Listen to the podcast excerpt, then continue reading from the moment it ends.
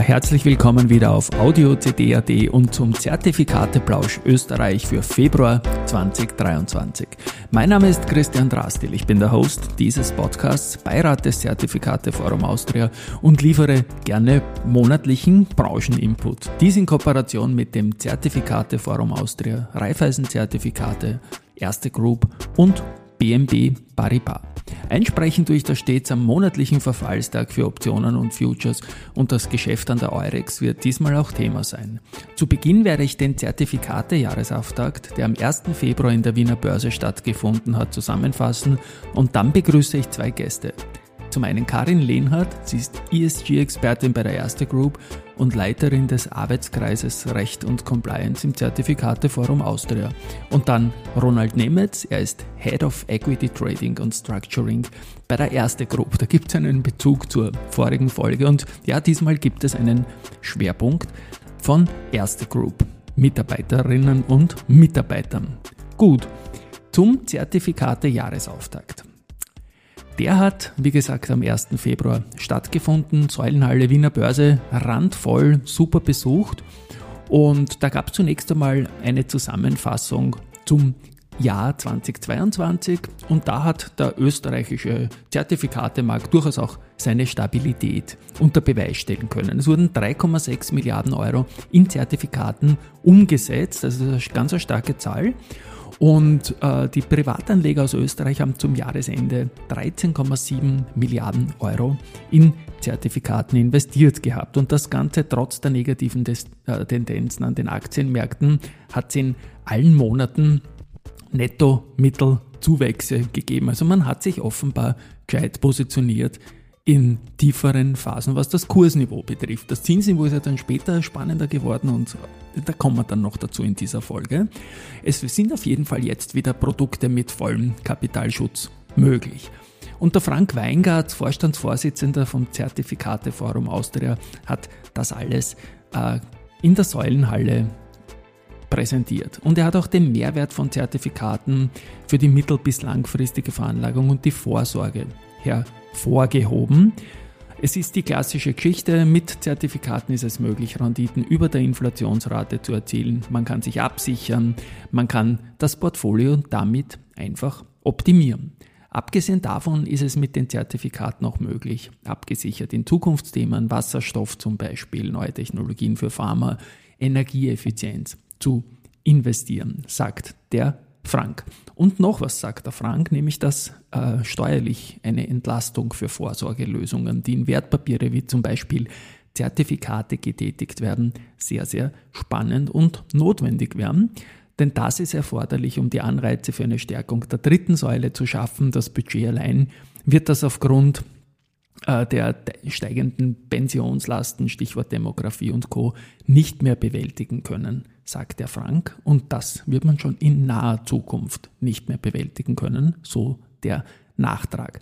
Dann hat wieder Volkswirtschaftliches gegeben, ein nettes, spaßiges Battle zwischen dem Günther Däuber von der Raiffeisenbank International AG und der Monika Rosen von der österreichisch-amerikanischen Gesellschaft. Gut, und eben bei diesem Zertifikate-Jahresauftakt habe ich auch Karin Lehnhardt, eben die ESG-Expertin bei der Erste Group und die Leiterin des Arbeitskreises Recht und Compliance im Zertifikate Forum äh, angequatscht und sie dann zum Börse People Podcast eingeladen. Werde ich dann verlinken. Die Ausstrahlung liegt erst in der Zukunft. Ich werde es dann nachträglich bei dieser Folge verlinken. Aber hört mal rein, was die Karin so zum Arbeitskreis im Zertifikate Forum Austria zu sagen hat. Und seit 2019 bist du auch beim ZFA. Mhm. Ähm, für die Leitung des Arbeitskreises Recht und Compliance genau. zuständig. Das denke ich ist auch die Tangente immer zu diesem Zertifikat der Jahresauftakt, wo man dich genau. findet. Was sind da so die, die Aufgabenstellungen aktuell? Ist ja immer ein Riesenthema. Die Heike Abter, die EUSIPA-Präsidentin ist ja da genau. auch europäisch sehr vernetzt, ja. Genau. Und ich glaube, das ist auch der große Vorteil oder das, der große Benefit vom Zertifikateforum. Einerseits, wir treffen uns in regelmäßigen Abständen, also äh, entweder, also zu, zumindest drei bis viermal im Jahr, um uns über regulatorische Änderungen auszutauschen. Äh, es ist mittlerweile durch die ganzen, ich sage jetzt einmal, es tut sich sehr viel mhm. am regulatorischen Markt und, und teilweise nicht oft in der Qualität, wie wir es uns wünschen würden. Das heißt, wir haben sehr viel Interpretationsspielraum. Wir haben oft auch, also wir hatten jetzt in den letzten zwei Jahren äh, beim Kapitalmarktprospekt, bei der, bei der Richtlinie ein großes Thema Verständigung der Anleger binnen einen Tages, was faktisch absolut nicht möglich war. Und bei solchen Themen dann versuchen wir halt wirklich zu diskutieren und äh, uns auszutauschen, wie gehen wir vor, welche Möglichkeiten haben wir, um dann gemeinsam als Zertifikateforum zum Beispiel eine FMA heranzutreten und mit, mit der FMA oder mit anderen Aufsichtsbehörden zu diskutieren, ob dann zum Beispiel die praktische Umsetzung oder die Interpretation, ähm, wie wir es vorsehen, auch tatsächlich auch für sie akzeptabel ist oder nicht. Also da geht es mehr so um ein Networken und um einen Austausch, gemeinsamer Auftritt gegenüber äh, Aufsichtsbehörden und natürlich auch die Verlinkung auf europäischer Ebene mit der OSIPA da in den ganzen Konsultations- und Gesetzgebungsverfahren. Jetzt ist ja die Heike jemand, die immer wieder gesagt hat, dass bei der Regulatorik übers Ziel geschossen ist. Also wurde das, siehst du das als Rechtsexpertin auch so? Hm, schwierig. Ja. Das ist, ist, echt schwierig zu sagen. In manchen Punkten ja. ja. Also ich glaube, in manchen Punkten äh, verbeißen sie sich manchmal. Äh, also ich sage jetzt einmal Beispiel, weil ich vorhin auch die App-Anbieter und die mhm. Provider angesprochen habe. Es ist also große Diskussion mit Robinhood. Mhm. Klar, die ganzen Neo-Broker und die so weiter. Die Neo-Broker ja. etc., äh, die, die ihre Apps wirklich so aufsetzen, äh, dass es ein bisschen so Gamification-Faktor hat. Also wo dann vielleicht gerade die Jugendlichen mit zwei Klicks in hochriskante mhm. Titel veranlagen können, vielleicht auch gar nicht wissen, was das auch bedeutet weil, weil es halt wirklich sehr auf, auf Gamification ausgelegt ist und, und eben nicht auf äh, ordnungsgemäße Aufklärung etc. etc. Und aufgrund dieser Entwicklungen, äh, die eigentlich mit uns im Finanzmarkt überhaupt nichts zu tun haben, kommen dann immer wieder dann regulatorische Maßnahmen, die aber nur uns treffen, weil die Provider natürlich nicht von der, vom Anwendungsbereich mit umfasst sind. Und da sage ich in den Bereichen, da wird dann oft über das Ziel hinausgeschossen. Mhm. Äh, es wird auch teilweise, was Informationsbedarf wird, äh, äh, gegenüber dem Kunden über das Ziel hinausgeschossen, weil wir auch im ich sage jetzt mal im täglichen Doing oder im Umgang mit dem Kunden merken, die Kunden sind heillos überfordert an diesem Informationsvolumen, das sie mittlerweile von uns bekommen. Andererseits hat aber auch vieles natürlich seine Berechtigung. Also das muss man natürlich auch dazu sagen. Jetzt bist du eine Mitarbeiterin der Erste Group, eine Managerin der Erste Group und das Forum besteht ja aus einem österreichischen Interesse auch, besteht genau. aus vier Mitgliedern. Mhm. Du bist da quasi die ESG-Verantwortliche, die auch äh, mit anderen Verbänden, DDV ist ja sehr stark, äh, auch mhm. in Deutschland, genau. spricht für alle Banken, nehme ich an, oder? Genau, genau. Ja. Also im Zertifikateforum sind ja noch, noch die anderen Emittenten in Österreich vorhanden, wie Raiffeisen Sektorbank Austria, genau. Fontobel. Ja. Und äh, da ist es halt natürlich ganz wichtig, dass wir jetzt äh, eine gemeinsame Position finden. Also das ist wirklich die österreichische Position vom österreichischen Markt. Wir tauschen uns sehr oft äh, mit dem DDV aus, weil wir wissen, der, der deutsche Markt ist meistens der Vorbild auch dann für den österreichischen Markt und dann auf, auf äh, ich sage jetzt mal, europäischer Ebene dann über die OSIP in diesen Arbeitsgruppen.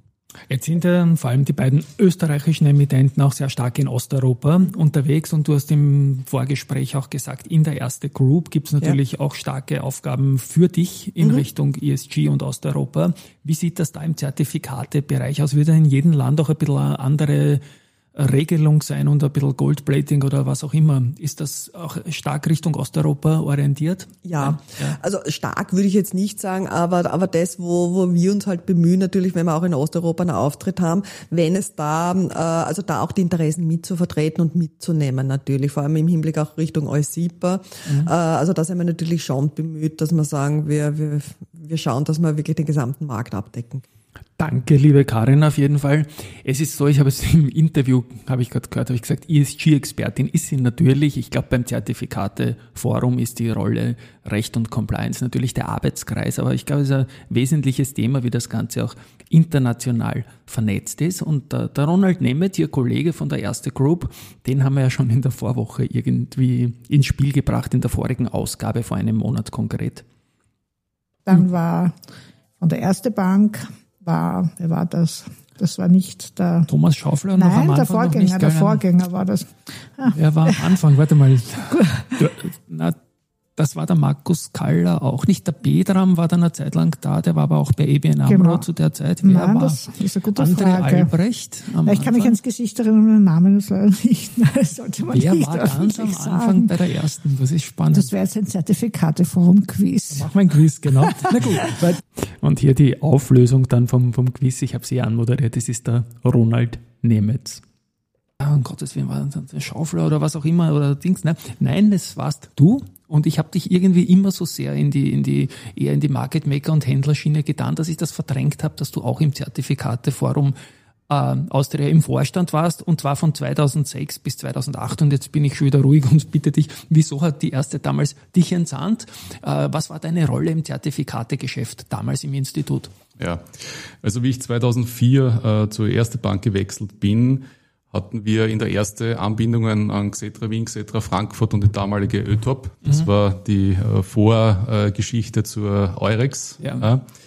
Und äh, wir haben dann langsam angefangen, ähm, unseren Vertriebskanal zu erweitern. Wir haben dann die direkte Börseanbindung auch an die Eurex gewählt, auch an die Euwax, das mhm. ist die Stuttgarter Börse. Genau wo äh, sehr, sehr viele Zertifikate gehandelt werden, die größte äh, Zertifikatebörse in Deutschland. Und ja, damit ergab sich das gut, dass äh, eines Tages mich, äh, ich glaube, der Fritz Strobel äh, von der ÖFAG angerufen hat und gemeint hat, du, du musst unbedingt an Bord sein, wir machen jetzt einen Zertifikateforum Österreich und wir brauchen die erste auch mit dabei. Ähm, war super, die drei Jahre waren äh, sehr gut, aber wie du richtig schon erwähnt hast, äh, äh, gut, dass du mich in die Händlerecke stellst und nicht in die Sales-Ecke. Also wir hatten einige nette Termine, wo es dann um farbliche Abstimmungen der Homepage gegangen ist, wo ich okay. natürlich aus meiner Händlersicht ja nicht ja. ganz passend war, aber es waren trotzdem sehr, sehr gute Jahre und vor allem auch fürs Zertifikategeschäft in Österreich äh, war sehr wichtig, auch einen Verband zu haben, ja, so wie es die Deutschen schon einige Jahre davor hatten auf breiter Ebene das Thema der Zertifikate in der Öffentlichkeit, aber auch bei Journalisten äh, kundzutun, die Vor- und die Nachteile von Zertifikate dementsprechend auch zu erklären. So war das damals. Und wenn ich den Ronald schon zu Gast gehabt habe, da gibt schon eine Börse People-Folge, die ich dann in den Shownotes verlinken werde, haben wir natürlich auch die Gelegenheit genutzt, also Head of Structuring, der erste Group, dass wir da sowohl über Optionen, die Eurex, die ÖTOP, ja, als auch über, wie man eigentlich ein Zertifikat in der erste Group bastelt, was da so die Prozesse sind und die Ideenfindungen und die Umsetzungen mit dem Ronald gesprochen. Und das kommt jetzt. Du hast im Gespräch jetzt schon erwähnt, dass du die Ausbildung gemacht hast, nicht nur für den Kassamarkt, sondern auch für den Terminmarkt. Ähm, die ÖTOP hast du erwähnt, die ist in Österreich jetzt nicht mehr im Angebot, schon seit zehn Jahren circa jetzt mal und ist im Geschäft der Eurex dabei. Und wenn jetzt an der Eurex ein, ein Österreich bezogenes Volumen basiert, ist das auch ein Job für dich? Ähm, ja, definitiv ist äh, in, in meiner Gruppe ein, ein, ein Job. Äh, man kann sich das so vorstellen, es gibt Angebot und Nachfrage für Futures und Optionen. Mhm. Futures auf den ATX und äh, Optionen meist auf Single-Stock-Ebene. Mhm. Und äh, natürlich sind wir auch eine Adresse, die von den globalen äh, Brokern gefragt wird, ob wir Interesse haben, äh, Kundenbedarf äh, den es äh, in London gibt, äh, äh, zu bedienen. Sprich, es sucht jemand äh, 1000 Kontrakte von einer Option auf die OMV mhm. und dann äh, fragen die Broker halt im Markt, äh, zu welchem Preis wir äh, die Option verkaufen würden. Mhm. Und ihr macht auch den Hedge mit Aktien und so weiter. Das ist klassisches Geschäft eigentlich. Ja, genau. Also auf der ja. Optionsseite geht es jetzt nicht primär um den Preis, sondern mhm. eigentlich um die Volatilität. Ja. Das heißt, äh, du schaust dir an, äh, wie hoch ist äh, die implizite Volatilität, die du mit dem Trade äh, kaufen oder verkaufen würdest.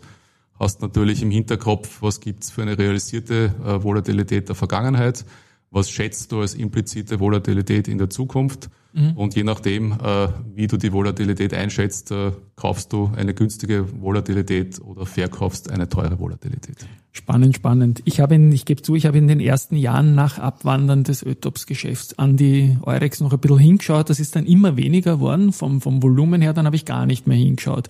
Hast du da Tut sich da überhaupt noch was? Beziehungsweise wie ist das in der Zeitreihe jetzt in den Shaky-Börsen 2020 oder 2022? Hat sich da mehr getan kontraktseitig? Ich habe es überhaupt keine Ahnung, bin völlig blank. Ähm, man kann es, glaube ich, teilen. Auf der Retail-Seite ist das Geschäft deutlich zurückgegangen. Ja. Hängt auch damit zusammen, dass die wenigsten Banken äh, nach MIFID äh, aktiv anbieten, äh, dass jemand an der Eurex handeln kann.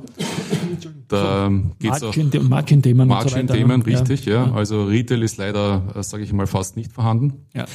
Auf der Insti-Seite, auf der Institutional-Seite gibt's äh, immer wieder Anfragen. Ja. Mhm. Die sind natürlich dann dementsprechend deutlich größer im Volumen als ja. äh, die Retail-Size. Ja. Mhm sind aber dann sehr ausgewählt, äh, was Underlyings anbelangt. Also man kann jetzt nicht sagen, alle ATX 20 Titel haben dieselbe, dieselbe Nachfrage nach Optionalität. Ja, das richtet sich natürlich einerseits aufgrund äh, der Marktkapitalisierung. Äh, je größer die Marktkapitalisierung, umso wichtiger ist der Optionsmarkt äh, auch als Hedge-Instrument für ja, Fonds oder institutionelle Anleger.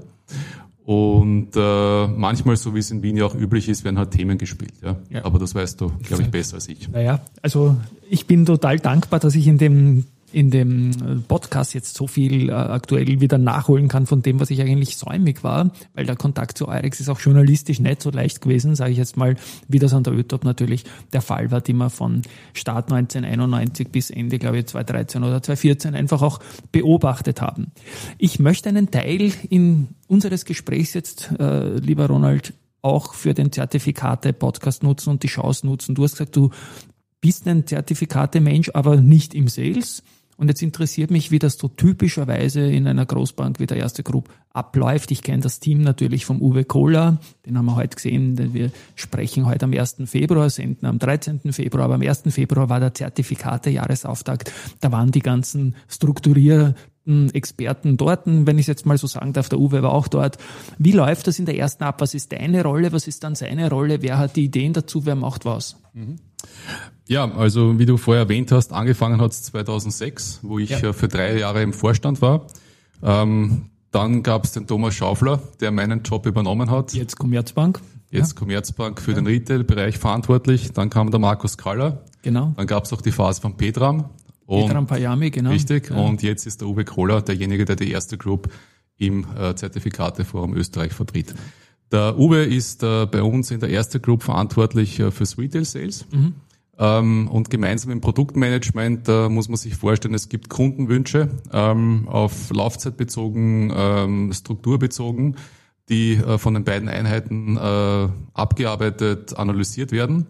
Die Kollegen kommen dann auf uns zu mhm. und fragen, ob wir in der Lage sind, dieses Produkt äh, im nächsten Monat äh, anzubieten für unsere okay. Kunden. Und äh, ja, dann gehen wir ans Werk, dann versuchen wir herauszufinden, was für eine Struktur ist das. Äh, heutzutage musst du natürlich alles im Börseprospekt, äh, im Kapitalmarktprospekt drinnen haben, äh, im, äh, im, im Issuing-Prospekt. Und äh, dann gibt's äh, die Möglichkeit, entweder die Struktur komplett selbst äh, in dir selbst als Bank abzuarbeiten, sprich die Optionalität äh, aufs Buch zu nehmen.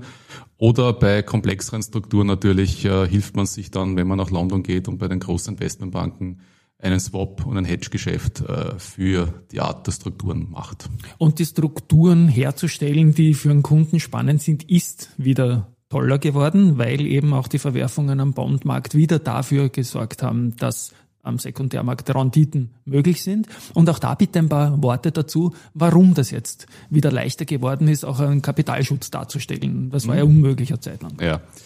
Ähm Nehmen wir mal an, wir haben jetzt wieder aktuelle Renditen von drei Prozent. Ja. ja. Und es gibt eine dreijährige kapitalgarantiertes Produkt. Mhm.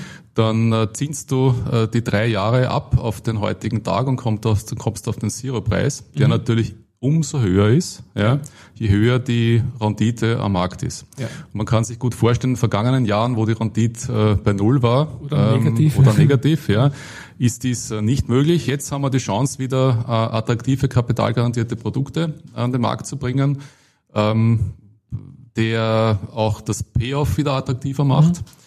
Aber man muss natürlich fairerweise dazu sagen, dass natürlich die Zinslandschaft, aber auch die Inflationslandschaft dementsprechend natürlich auch äh, jetzt nicht zum Vorteil generell äh, von, von jedem Retail-Investor sind. Ja. Und die hohe Inflation selbst, und wir hören das jeden Tag in den Medien, ja, das ja. ist natürlich etwas, was äh, ähm, ja, sehr herausfordernd ist und die, und die Leute, äh, die Menschheit mit den höheren Energiepreisen, höhere Rohstoffpreise, die Preise an den Tankstellen natürlich, äh, äh, ja, das Geldbörsel wird leerer und leerer. Ja. Hat man da nicht jeden Tag neue Ideen, die man unbedingt strukturieren will, wenn man so tief drinnen ist? Ich, ich kann mir das so vorstellen irgendwie, wenn man die Nachrichten hört. Ähm, wir versuchen es so einfach wie möglich zu halten. Ja. ja. Ich sage mal, die einfachsten Produkte, die wir auch jetzt anbieten, sind klassische Bonds. Ja. ja. Ähm, es gibt auch äh, kästfreie Bonds, Wohnbauer, Bankanleihen, die auch wieder on vogue sind. Es gibt äh, kapitalgarantierte Produkte mit einer Equity-Komponente. Ja. Und natürlich in unserem Angebot sind auch äh, sogenannte Flow-Produkte wie Bonuszertifikate, Discount-Zertifikate oder dann auch Hebelzertifikate. Und wir spielen neben der Zinslandschaft und anderen Faktoren auch noch die Volatilität rein, die ja auch sehr, sehr spannend in der Preisgebung bei Zertifikaten ist. Bitte auch da, um diese Windows of Opportunity, die Volatilitäten zu bringen oder auch nicht. Ähm, ja, je höher die Volatilität prinzipiell und in den meisten Strukturen, desto besser ist der Preis äh, für den Kunden in ja. einer Struktur. Aber neben der Volatilität, Christian, gibt es noch Einflussfaktoren wie Dividendenhöhe ja. etc. etc. Zinslandschaft, wie du erwähnt hast. Also es ist nicht eindimensional, es ist mehrdimensional. Nein, aber mit höherer Volatilität hast du halt mal ein höheres implizites Risiko und so weiter und das wird auch abgegolten durch ein spannendere Korrekt, Produkt. So Ausgestaltung. es ist ein, ein ich, ich merke es auch bei vielen Hörerinnen und Hörern oder, oder Lesern und Lesern über die diversen Produkte, dass die da jetzt wieder ein Window of Opportunity erkennen durch die hohe Inflation und die, die Zinsen, die es kurzfristig wieder gibt. Ich werde jetzt keine Research-Meinung abbringen, was mit der Zinslandschaft passiert, aber es ist wieder deutlich spannender, kann man zusammenfassen, Produkte zu strukturieren als in den vergangenen Jahren.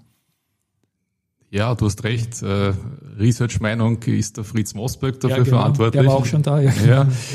ja. Ähm, ja, die Frage ist mit Ja zu beantworten. Ja, Je höher die genau. Zinslandschaft ist, umso einfacher ist es und umso ähm, bessere Produkte kann man natürlich am Ende des Tages auch für den Kunden darstellen. Ja, also mir war wichtig jetzt, also Zertifikate bieten ja natürlich in jede Marktrichtung, für jede Marktmeinung, je nachdem, was man da kauft, äh, Möglichkeiten, aber das generelle Package hat sich halt wieder attraktiviert in den vergangenen Monaten und Quartalen und, und insofern wollte ich das auch erwähnt haben. Ja.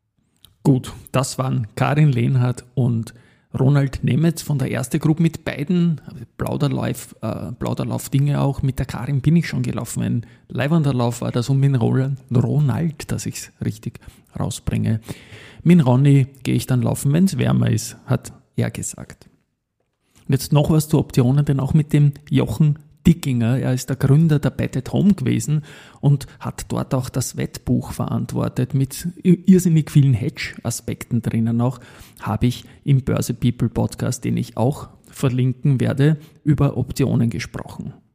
Verstehe. Und die geschriebenen Optionen interessieren mich natürlich als alter Ötop-Mann ganz fest. Es werden wohl Shortputs gewesen sein, nehme ich an. ja, aber ich sage ganz offen, es sind, ja. ja, oder selbst das einmal sowieso, aber es sind sogar oft äh, nackte Call-Optionen genauso äh, dabei gewesen. Das ist schon heftig, ja. ja aber, aber, aber natürlich kommt es immer dann auf die Position halt äh, drauf auf an. die Size und so ja, weiter, ja. ja. genau. Und, und wie es auch ins Gesamtportfolio passt, weil es ist ja auch oft ein Hedge-Faktor drinnen, so ist um es. eine Prämie zu vereinnahmen. So und da kommt wieder das Wettbuch so in Wahrheit ins Spiel. So eigentlich. ist es, so ist es. Das kommt, das die kommt. Gegenposition. So ist es, genau.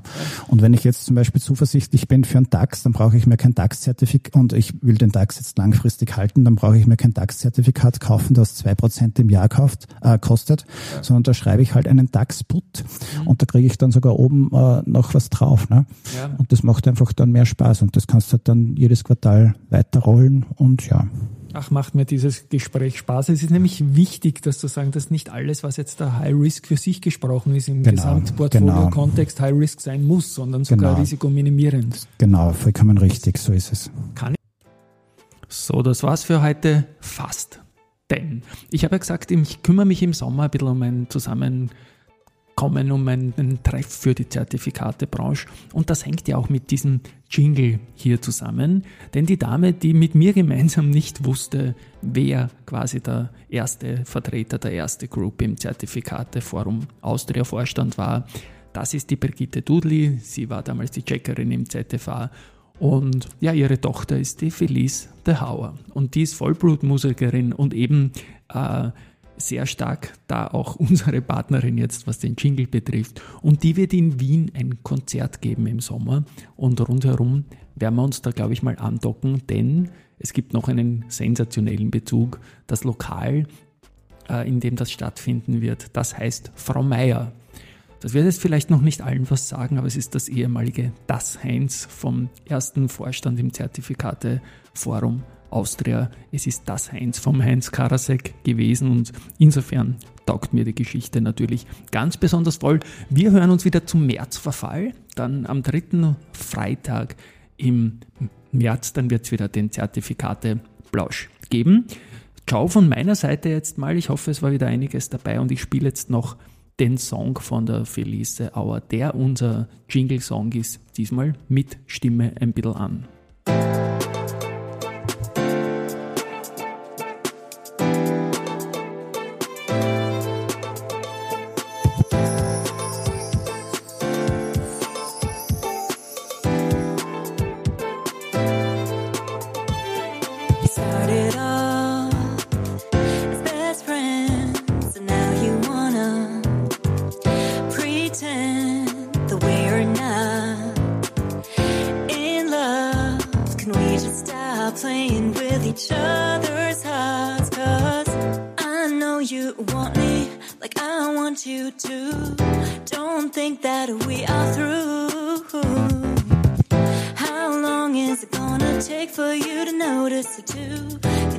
Attention, boy, don't my heart break in two. Oh, am I that foolish girl? Am I that stupid girl? One that cannot let go of this idea of Und falls ich es noch nicht gesagt habe, ich liebe diesen Synthpass.